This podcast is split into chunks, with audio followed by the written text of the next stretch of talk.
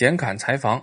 昨天呢，我看了一期这个吴晓波频道啊，不知道大家看不看？我昨天看的应该是最新的一期啊，题目叫做“每一块钱都能投资”。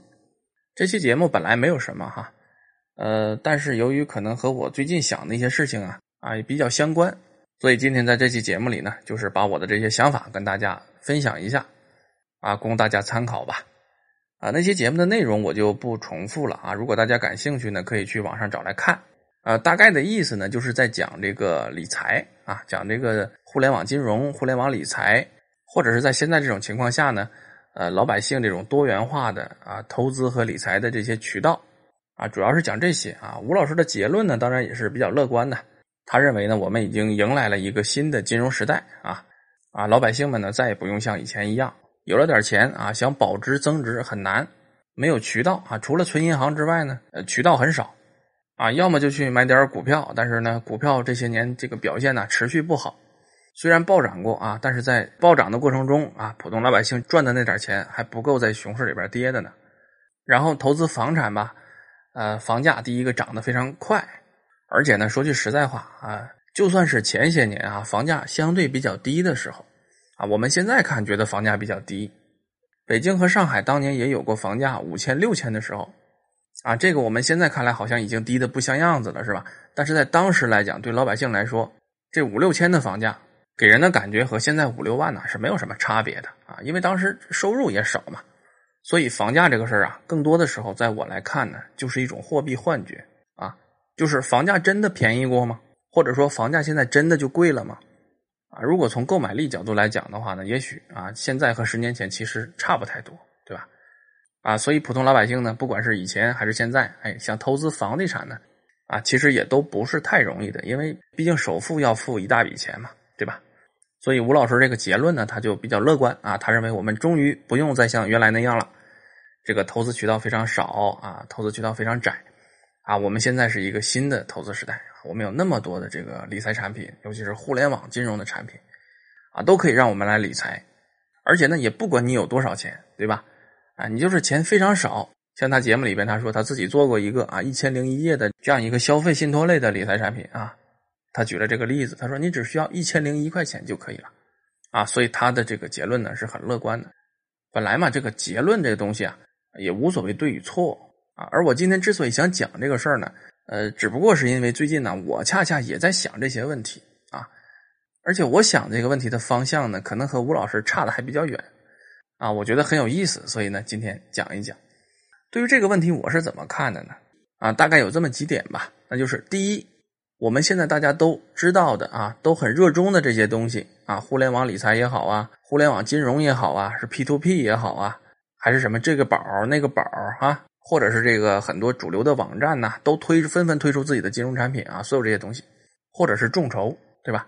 门槛确实很低啊。你像余额宝啊，一块钱你也可以存，对不对？然后随时可以拿出来，哎，这这门槛已经低到这个程度了。但是我这里就一直在想这个问题，那就是说，当你的这个资金量啊不是很大的时候，这些所谓的理财产品对你而言，第一个到底有多大意义啊？第二个，你真的是在理财吗？啊，经过这段时间我自己的这个思考之后呢，啊，我个人的一个看法啊，恐怕和主流的一个观点不太一样。那就是当你这个资金规模不是很大的时候，这些金融产品呢，也许对你没有什么意义。你比如说一万块钱啊，余额宝最高的时候，年化收益率多少啊？啊，七天的年化收益率大概是百分之八吧，差不多。那你一万块钱扔进去啊，放一年。还是余额宝当时最高的这个年化收益率，你也不过能拿八百块钱，所以说这个到底有多大意义啊？当然它肯定也是增值嘛，啊，毕竟有八百块钱啊，但是这八百块钱对你来讲这意义到底有多大啊？我个人觉得可能意义不是很大，但是肯定有朋友会问说这个一万块钱当然很少嘛，对不对？你多一点不就行了吗？哎，你这个问题也是对的，不过咱们之前已经说了这个前提了，那就是说。当你的资金量不是很大的时候，对吧？如果你的资金量够大，那咱们是有另外一套逻辑来分析它，啊，或者好，咱们就把它再放大十倍，啊，从一万块钱变成十万块钱，对吧？十万块钱在余额宝最高的年化收益率的时候，百分之八，对吧？你放里边一年，也不过给你八千块钱，而且大家别忘了，这个是最高的时候百分之八，现在是多少啊？现在百分之四啊！啊，那你现在如果再存余额宝十万块钱的话，你只能拿四千块钱。那这四千块钱对于这个理财的这个人来讲，意义到底有多大呢？啊，我觉得充其量也不过就是一个苹果手机啊，还不能是新款的啊，所以这个意义到底有多大啊？大家可以也自己考虑一下。第二个就是啊，这种类型的所谓的理财或者叫理财产品，它真的是理财吗？啊，表面上看确实啊，你把钱给了他，然后呢，啊，他给你进行了增值，啊，别管多少吧，毕竟是增值了嘛，而且肯定比存银行合算。但是啊，就因为它有了这点增值，而且是很少很少的一点增值，我们就认为它是理财吗？啊，我觉得这个可能需要考虑。那就是现在的所谓的这些理财也好，金融产品也好，或者是互联网金融的一些新的一些产品也好，这些东西的本质到底是什么？啊但是我觉得呢，哎，两句老话啊，应该就能把这个事儿说清楚。第一句话“无商不奸”啊，第二句话“无利不起早”啊。所以现在这些所谓的这些金融理财也好啊，互联网金融的产品也好啊，这个宝那个宝也好啊，它的本质是什么呀？它的本质其实就是使用我们的廉价资金。这个资金非常廉价呀，大家想一想啊，这个宝那个宝咱就不讲了。银行卖的这些理财产品，呢当然和银行没关系了哈，主要是一些基金。啊，委托在银行卖的，平均年化收益率也就在百分之五左右啊，好一点的百分之六，也就这个情况呗。那年利率百分之五、百分之六这样的资金成本，在我们现在这个金融体系的融资环境里边，这个成本是非常低的啊。换句话说，什么意思？就是你花钱啊买了这个理财产品，然后呢，然后呢，他给你啊百分之五啊或者百分之六这样的利率。但是他转手一出去啊，如果收益高一点的话，最少百分之二十的利息啊，对吧？这个很正常啊啊！你像之前国内的房地产企业想通过信托融资的话，平均成本都在百分之二十啊。一二一三年的时候，市场相对还能好一点，然后钱比较紧张的时候，地产企业找信托融资的话，最少百分之二十五啊，而且这还是常规融资。如果你要是拿地之类的，需要一些过桥的资金的话，百分之五十的都有啊。啊，所以这样一来的话，咱们还能觉得这个理财产品是在给我们理财吗？啊，当然也有的朋友说说你别管他挣多少钱，对不对？他能挣钱是他的能耐啊。那我没有能耐，我我就是存在银行不合算，存在银行只给我百分之二啊，我给他了，他给我百分之五啊，那还多三个点呢，对吧？那我觉得就很好啊，就挺就理财了啊。但是大家别忘了，我说的是在资金量不多的情况下，对吧？啊，咱们普普通通的老百姓啊。除去买房买车、养家教育孩子之外，还再能拿出来个十几二十万去进行所谓的理财，我觉得就不错了啊。那在这十几二十万资金量的情况下啊，咱们刚才也说了啊，这样的理财到底意义有多大？好吧，咱们就算有二十万流动资金啊，可以拿去理财啊，年化收益率百分之五，一年拿到的收益也不过就一万块钱嘛，对不对？这一万块钱的意义到底有多大？很多朋友听到这儿呢，可能会不耐烦，说：“你老说意义有多大，意义有多大啊？”我觉得这一万块钱对我意义就挺大，挺好啊。但是我在这要说另外一个概念，那就是什么？就是这是有机会成本的呀。什么叫机会成本呢？那就是说这二十万块钱，你买了理财产品，你就不能干别的了啊。也许你干别的的时候呢，能获得两万块钱的收益，或者说呢，获得相当于两万块钱的这种体验。那么在这种情况下，如果你拿了这二十万去买了理财产品，它虽然获得了一万块钱的收益，但是这一万块钱的收益机会成本是多少啊？啊，机会成本有可能是两万，对吧？啊，有这么一个概念在这里边，所以就是我一直在讲，我说这种类型的理财对于我们来讲意义到底有多大？好，这就是第一个问题讲完了，那就是这种类型的理财对于普通老百姓来讲啊，首先意义有多大啊？菜刀认为没有多大的意义。这种理财的本质上到底是什么？虽然它也给我们带来了一定的收益，但是从菜刀个人来讲，这种理财的本质是金融机构也好，或者是企业也好，在使用我们的廉价资金。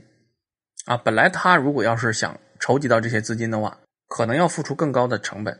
啊，但是由于有了这些理财产品存在，啊，由于我们这些小老百姓存在，所以导致什么？导致它的这个融资成本大幅的下降，或者换句话讲，这些金融中介们啊，把我们的利润吞掉了。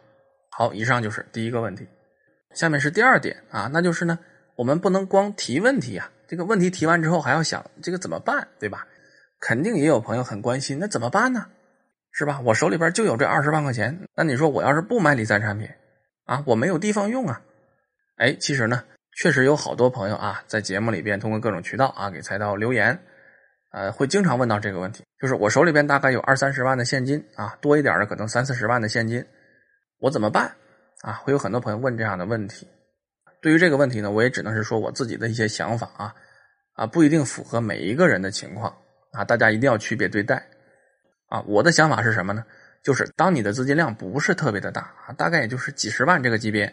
当然，几十万以下这个范围啊，咱们都包括了。大概是这么一个量级的资金量的话，在目前的中国的情况下啊，最好的投资方式是什么？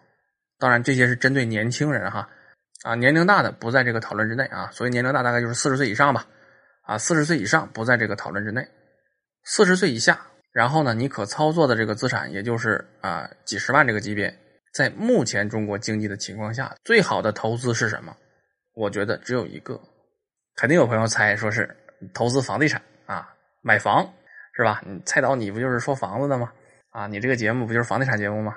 啊，你肯定认为你肯定说是买房，哎，其实还真不是啊。我觉得那个不一定是一个很好的投资方式啊，在目前看啊，当然首先你是最应该配置的是房产啊，你的资产配置里边最应该配置的是房产啊，这是我一贯的一个想法。当你房产配置完了之后啊，你有点贷款不要紧啊，有贷款呢，你就要控制这个风险就可以了。房产配置完之后啊，如果你手里边还有一个啊几十万这个级别可以操作的话，最好的投资方式是什么？投给你自己呀，对吧？啊，你自己就是最好的投资项目啊。听到这儿有朋友说说，那怎么投啊？这个是让我去创业吗？哎，这个不一定啊啊！如果你想法成熟了，你也有这个爱好啊，那 OK 啊，你可以去创业，是吧？或者你有一个很好的想法，甚至于呢你自己有专利，你有产品，你有技术。啊，创业也是可以的，这也是投资自己的一种方式。但是我觉得绝大部分人可能不是这种类型，啊，但不是这种类型的人，你就不能给自己投资吗？不是这样的，对吧？你可以把钱花在自己身上啊，自己不断的去学习、培训、提升，甚至于是多去掌握几门技能，对吧？这都是投资啊。钱总有花完的时候，但是这个艺多不压身啊，尤其是现在这样一个变化非常快的时代，大家得终身学习啊。那终身学习不都得需要钱吗？啊，这个其实就是给自己在投资，而且未来的发展趋势啊，从现在来看的话，菜刀个人的判断，原来的那种社会化大生产的那种社会的运作模式啊，很可能就以后就没有了啊，就不存在了啊，未来真的可能就是点对点啊，就或者叫所谓的 O to O 啊，真的就是这样啊。举个例子，比如说啊，原来大家穿衣服买衣服对吧，都是服装厂啊成套的做，成批的做，做成品牌的。啊，阿迪、耐克，对吧？啊，西装的话就是什么杰尼亚啊，女装就爱马仕啊，奢侈品啊，都是这种。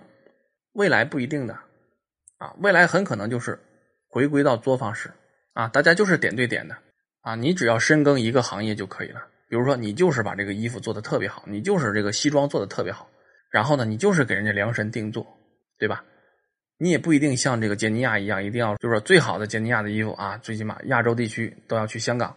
啊，去去量身，最少量两次啊，然后高级定制啊，一套衣服几十万，不一定的啊，可能是相对来讲啊，不是那么贵的定制啊，但是呢，这个产品的品质、服务各方面都非常好，然后你也不需要去占领整个市场啊，没必要，你只要服务一小群人就可以了啊，只要你在这个行业深耕下去啊，你就完全可以立于不败之地，就是这种，而其他行业也是啊，所以在这样的一个发展的趋势下。如果你现在有资金的话，啊，你到底是去买这个百分之五的理财产品呢，还是想想未来的二十年啊，甚至于未来二十年之后啊，你将如何在这个社会上生存呢？对吧？而且现在的年轻人啊，四十岁以下的，尤其是这个所谓的白领阶层啊，普遍的都面临着这个问题，什么呢？那就是你四十岁一过，尤其是外企啊，或者说一些比较高大上的这种啊民营企业，国企稍微好一点，那就是你四十岁一过。你在职场上还有没有竞争力啊？如果你不能在四十岁这个年龄这个坎儿上上升到一个相对比较高的职位的话，那么目前的这个社会，四十岁基本上宣告职场生命力就终结了。而最终能够做高管的毕竟是少数人嘛，对吧？所以大家是不是要为未来考虑啊？怎么考虑？那就是现在，如果你要是手里边有一定的资金的话，那怎么办啊？投给自己，让自己有一门能够一辈子安身立命的手艺。啊，这种投资和收益啊，投资与回报要远远大于去买那些所谓的理财产品。而且更关键的一点啊，现在所谓的这些理财产品，咱们是往好了讲哈，包括 P to P，可能收益率相对还能更高一些。但是这些东西都是有风险的呀，它不是无风险利率，对吧？啊，而且随着去年下半年开始刚性兑付逐渐打破，啊，这个风险啊是越来越高。那么在这样的情况下，这种所谓的理财，你理它干什么呢？对吧？啊，所以呢，这些啊，基本上就是菜刀关于理财的一些基本的看法，可能和主流的观点不一样啊。而且我觉得呢，我在这个解释的过程中，我做的假设也是比较宽泛的，啊，就是说。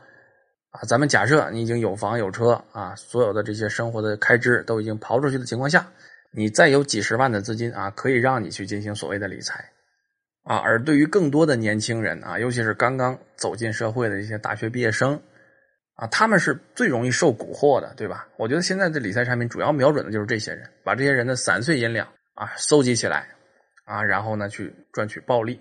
那么对于这些人来说，他们可操作的这个资金量啊就更少。啊，比如说你大学刚毕业啊，毕业个两年或者是三年，两三年的这个年终奖加一起，加上自己的工资攒吧攒吧，有了十几万块钱，那这样的一个资金情况的话呢，你还去买什么理财产品呢？啊，没有意义嘛，它远远没有把这些钱投到你自己的身上作用更大。当然也会有的朋友问说，那怎么投？啊，那怎么投就每个人情况不一样了，就各有各的这个做法了。或者是我觉得呢，极端一点，就算你实在不怎么会用这个钱的话，我觉得呢。作为一个年轻人，你手里边拿着这些钱，你与其去买那些理财产品啊，赚那一个小小的利息，你都不如把这些钱花在旅行和读书上。年轻的时候行万里路，读万卷书，然后在这个过程中呢，哎，遇见各种各样的人，这是一个财富嘛。花钱去见世面也很重要。呃，当然了，这是一个理财的时代嘛，所有的人呢都在说理财啊，但是我觉得呢，这种所谓理财的观念呢，我们还是要啊分析它啊，不能大家都讲，我们也跟着讲，因为很多时候媒体也好，舆论也好，甚至是控制着媒体和舆论的一些资本和各种力量也好，他们给出的概念呢，未必都是好的。像这种传统的理财观念，很可能就是有毒的。所以呢，就是看了吴晓波老师的这一期节目啊，正好我这段时间也在想这个事儿，所以就把自己的想法呢，大概讲一讲。啊，因为我本身是不理财的哈，啊，所以呢，我的想法也不一定对啊，就是仅供大家参考吧。当然，不同的人呢也有不同的情况啊。如果这期节目能够对您的理财规划啊产生一点参考作用，我觉得呢，这期节目的任务就完成了。但是不管怎么说，还是祝大家发财啊！发财毕竟是没错的。好，本期节目就是这样。然后呢，你要是觉得菜刀说的还行啊，一定给点一个赞。同时也欢迎大家关注菜刀的微信公号。每天下午，菜刀在公号里边还会给大家再说一段，请大家关注哈，感谢大家，我们明天再见。